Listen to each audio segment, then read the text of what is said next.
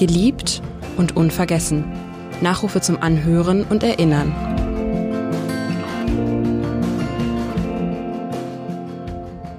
Peter Kruse, langjähriger Chefredakteur des Hamburger Abendblatts, Herausgeber, Journalist aus Leidenschaft. Geboren am 4. September 1938, gestorben am 25. November 2019. Wer war Peter Kruse? Wie war Peter Kruse? Darüber spreche ich heute mit meinem Kollegen Bernd Röttger, der fast 15 Jahre lang mit Peter Kruse zusammengearbeitet hat. Mein Name ist Jule Bleier. Lieber Bernd, du hast äh, Peter Kruse kennengelernt, als du als Jungredakteur beim Abendblatt 1989 angefangen hast. Damals ist Kruse gerade vom Stellvertreter zum Chefredakteur aufgestiegen. Was war er für ein Chef? Ja, ähm, ich war wahrscheinlich einer der ersten, die er eingestellt hat. Er hat im April äh, 1989 ist der Chefredakteur geworden, Peter Kruse. Im Mai ähm, hatte ich mein Vorstellungsgespräch beim Hamburger Abendblatt. Und vielleicht so ein bisschen charakteristisch ist schon dieses Vorstellungsgespräch gewesen. Es gab, ich hatte mein erstes Gespräch mit dem damaligen Ressortleiter des Hamburg-Teils und wir waren uns einig und dann gesagt, ja, wir müssen aber nochmal den Chefredakteur sprechen und ich dachte, ich war natürlich total nervös, dachte, okay, was kommen da jetzt für Fragen? Und das Gespräch dauerte, also wenn es fünf Minuten waren, dann war es lang. Ähm, es war ein sehr kurzes Gespräch und es ging ihm eigentlich nur darum, dass er mich einmal kennenlernt und irgendwie sieht, wen er, wen er sozusagen so, wen er einstellt. Peter Kruse war ein, ich würde mal sagen, es war der gebildetste Journalist, den ich jemals kennengelernt habe.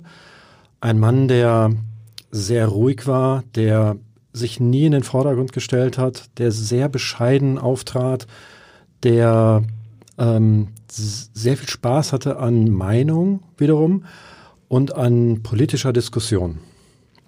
Das vielleicht so einfach in ein paar Worten zusammengefasst, was mit Sicherheit den Menschen Peter Kruse äh, nur, nur ganz in Ansätzen charakterisiert.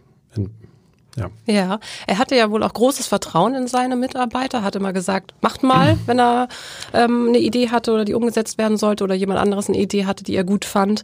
Ähm, hat also viele Freiheiten gelassen, hat aber auch viel gefordert. Er ähm, soll in den Konferenzen oft auch lange Diskussionen angeregt haben. Er liebte die intellektuelle Auseinandersetzung und äh, es wird ja über ihn gesagt, er denkt stets. Das, wie zeigte sich das so im Redaktionsalltag? Naja, also zu dem ersten Part, der für mich persönlich sehr wichtig war, nämlich das Vertrauen, das er in seine Mitarbeiter hatte. Äh, dazu kann ich vielleicht kurz was erzählen. Als ich anfing, es war ja ganz, ganz kurz vor der, vor der Wende, ähm, wir haben dann ein paar Monate später, ich war ja Jungredakteur, kannte das Abendblatt kaum, äh, wir haben dann ein paar Monate später schon so Wochenendmagazine gemacht für die Zeitung im, äh, in der ehemaligen DDR für Schwerin, für Halle, Leipzig, Dresden. Und er kam und sagte, die brauchen halt sozusagen jetzt ein schönes Wochenendmagazin mit viel Service und äh, Ausflugsmöglichkeiten, Reisemöglichkeiten. Und ähm, so kam zu einer Kollegin und zu mir und sagt, macht das, ihr macht das schon. Und dann war er wieder verschwunden. Das hat, also er hat im Grunde genommen eigentlich ein unheimliches Vertrauen in, ähm, in, in die Mitarbeiter also mitgegeben, was aber wahnsinnig motiviert hat. Weil wir konnten uns dann Gedanken machen, wie könnte denn das aussehen, was natürlich ganz, ganz toll war als, als junger Redakteur. Eine ähnliche Situation hatte ich dann deutlich später nochmal, als ich eigentlich ähm, ein, ein, ein Wissenschaftsmagazin machen wollte in dem Verlag, also das gar nichts mit dem Abendblatt zu tun hatte. Und äh, das wurde dann nicht, sondern fragte er irgendwie, sagte er, ähm, dann machen Sie doch, dann bauen Sie doch ein Wissenschaftsressort beim Hamburger Abendblatt auf. Machen Sie mal Gedanken und fangen Sie mal an. Wir machen das schon. So, das war unheimlich toll, aber es ist natürlich auch eine, eine erfordert einen natürlich auch, weil ich finde, mit so einem Vertrauensvorschuss, dann muss es auch richtig gut werden. Das ist auf jeden Fall wahr. Ähm, er hatte ja auch eine starke Meinung ähm, zu allen Dingen, zu Inhalten in der Zeitung auf jeden Fall. Ähm, aber auch die wichtigsten Entscheider in der Stadt haben auf ihn gehört und auf seine Meinung Wert gelegt. Seine Reden beim Neujahrsempfang jedes Jahr wurden als richtungsweisend angesehen und es gibt äh, zum Beispiel ähm, äh, die Anekdote, dass der damalige Bürgermeister Henning Foscherau äh, sich mit ihm besprochen hat, als es darum ging, eine Lösung für die besetzten Häuser in der Hafenstraße zu finden. Kannst du dich dann noch an weitere Beispiele erinnern? Ja, es gab zum Beispiel auch ähm, durchaus Hintergrund intensiver, äh, intensiven Austausch zum Thema Hafen City. Da Henning Foscherau war ja quasi der Geburtsvater der Hafen City und es gab im Vorfeld, bevor er die ganzen Pläne präsentiert hat, die damals auch exklusiv im Abendblatt präsentiert wurden, gab es schon einen regen Austausch, was dieses Mammutprojekt betraf, auch mit Peter Kruse, auch mit der, der Abendblatt-Redaktion. Ähm, es gab dann äh, die, die Situation, dass die, die Kaiser an der Rathauspassage also das ganze Rathaus musste äh, saniert werden. Die Kaiser waren von dem äh, von der ätzenden Luft irgendwie über all die Jahrzehnte total äh, marode. Die mussten halt diese diese äh, Steinstatuen mussten halt saniert werden. Und ähm, äh, was eigentlich vorher undenkbar war, ähm, dass, dass die Stadt quasi bittet äh, um, um Unterstützung dabei. Das haben dann auch damals äh, Foscherau und, und Peter Kruse äh, miteinander besprochen. Also schon ein engeres Verhältnis und eben auch äh, wichtige ähm, Meinung, die Peter Kruse dann in die Politik äh, auch getragen hat. Was ihm sonst noch sehr wichtig war, wenn es um Hamburg ging, war das bürgerliche Engagement. Also Kruse war einer, der immer wieder dazu aufgerufen hat, sich zu engagieren und auch die ähm, das Abendblatt dazu genutzt hat oder den Einfluss des Abendblatts dazu genutzt hat, um anderen Menschen zu helfen. Wie hat sich das konkret gezeigt? Da passt im Grunde genommen eigentlich auch das Beispiel, das ich gerade genannt habe, nämlich die Rathauskaiser dazu. Da, damals hat das Abendblatt aufgerufen und hat Paten gesucht für diese Kaiser. Die Sanierung war sehr teuer. Und das Abendblatt hatte einen Aufruf gestartet und im Grunde genommen waren eigentlich das Gros der, der, ähm, der Statuen waren eigentlich mit einem Mal vergeben. Dann gab es aber natürlich auch eine, eine ganz, ganz tolle äh, Aktion 1990 für die äh, Menschen in Hamburgs Partnerstadt St. Petersburg, damals noch Leningrad. Ähm, äh, das, da wurden Pakete gepackt äh, für, für, die, für die hungernden äh, Menschen dort. Das Abendblatt hat dazu aufgerufen. Dann aber auch, wo er selbst dann am Ende seiner, seiner journalistischen Karriere noch aktiv war, äh, für die Opfer der, der Flut in, in Dresden, die, Elb, die Elbflut.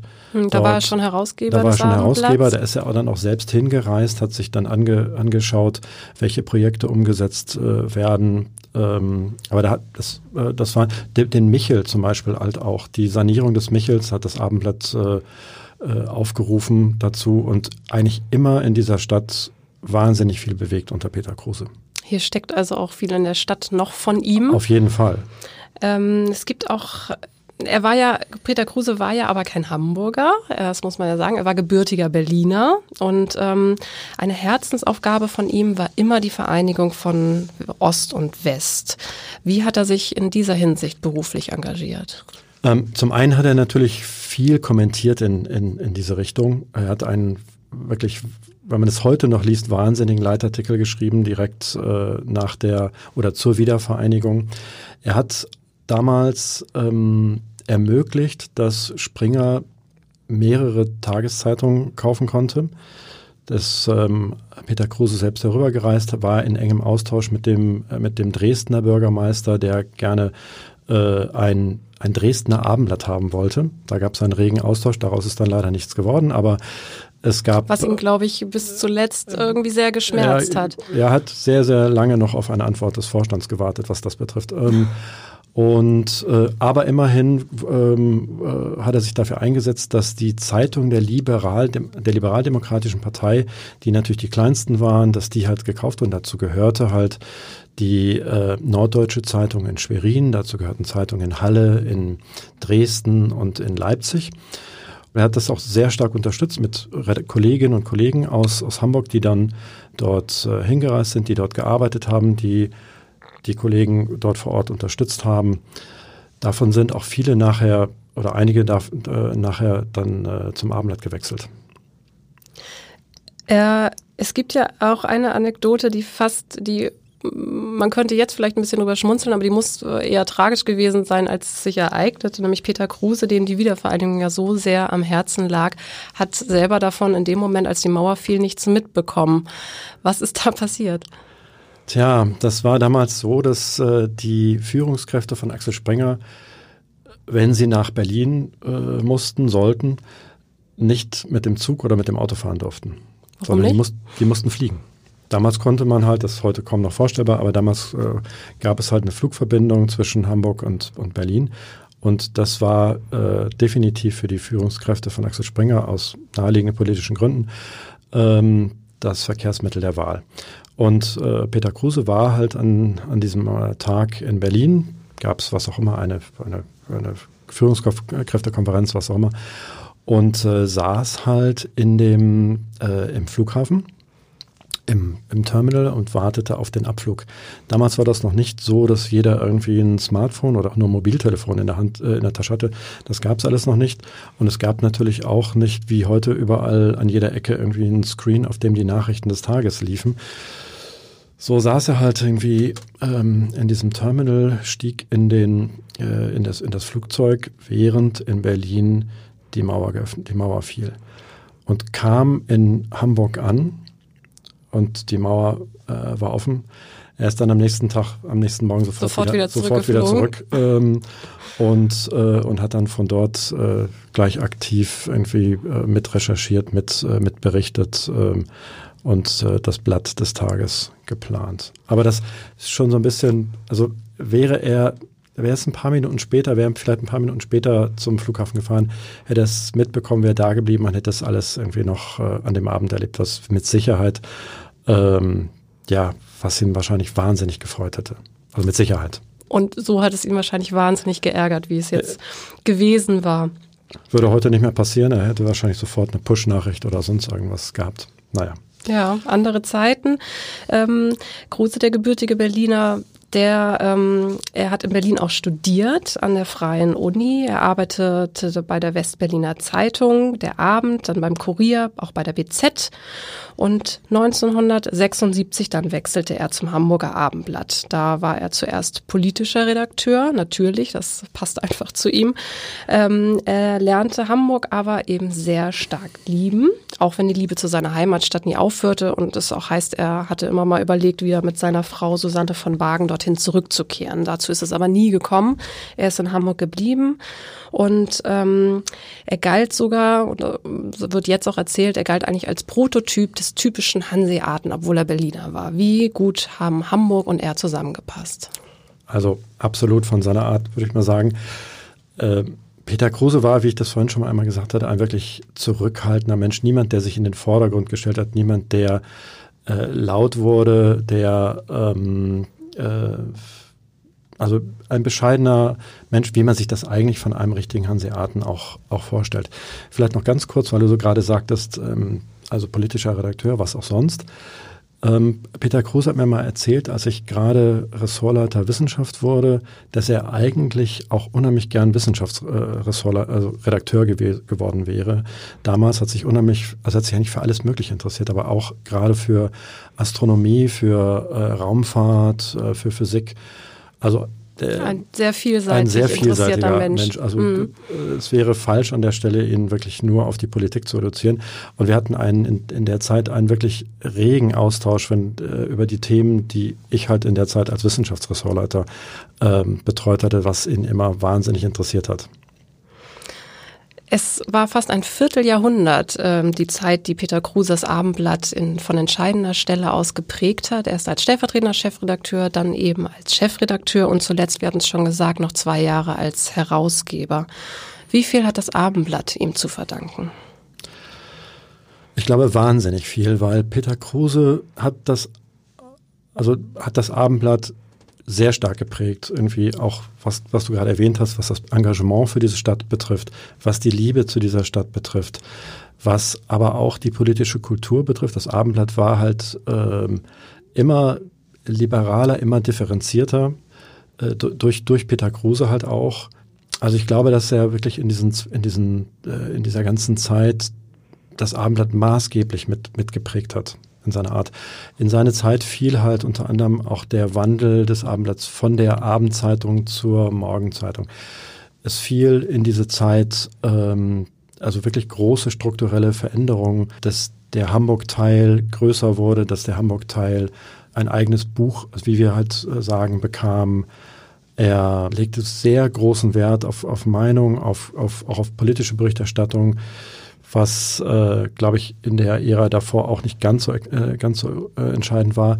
Er hat halt, auch dadurch hat er natürlich das Abendblatt geprägt, indem er halt äh, ganz vielen Kollegen Freiräume gelassen hat und sich das Abendblatt wirklich entfalten konnte. Ja, und am Ende muss man sagen, seiner, äh, in der Zeit, als äh, Peter Kruse dann Herausgeber war, das 2001 war 9-11, und ich erinnere noch, wie er wirklich in dieser, in diesen Tagen oder in diesen Wochen nach, nach den Anschlägen jeden Tag da saß und ähm, wirklich die großen Nachrichtenstücke der Zeitung selbst zusammengeschrieben äh, hat, auch von all den ganzen Korrespondentenberichten, die kamen von den ganzen Agenturen. Er hat halt die große Reportage, die große, den großen Aufmacher äh, zusammengeschrieben und wirklich war auch immer einer, der halt selbst mit anpackt. War sich für nichts zu schade dann? Für nichts, nein. Also da hat er wirklich, also an vorderster Front äh, dann mitgemacht und war wirklich Journalist mit Herzblut. Das hat man einfach an, an der Stelle halt auch nochmal, äh, ja, in diesen letzten Jahren dann wirklich nochmal gemerkt. Ja, ein, also, ein toller Journalist und dann auch ein toller Chefredakteur, absolut. wie du das berichtest. Was würdest du ihm jetzt gerne noch sagen, wenn du könntest? Ich würde mich ehrlich gesagt, also das habe ich auch natürlich innerlich getan, äh, mich eigentlich nochmal gerne bedanken ähm, nämlich äh, für dieses wahnsinnige Vertrauen, das einfach so gefördert hat, motiviert hat. Ja, und für, für all die Jahre würde ich ihm gerne von Herzen danken. Lieber Bernd, auch ich bedanke mich, dass du dich heute gemeinsam mit uns erinnert hast.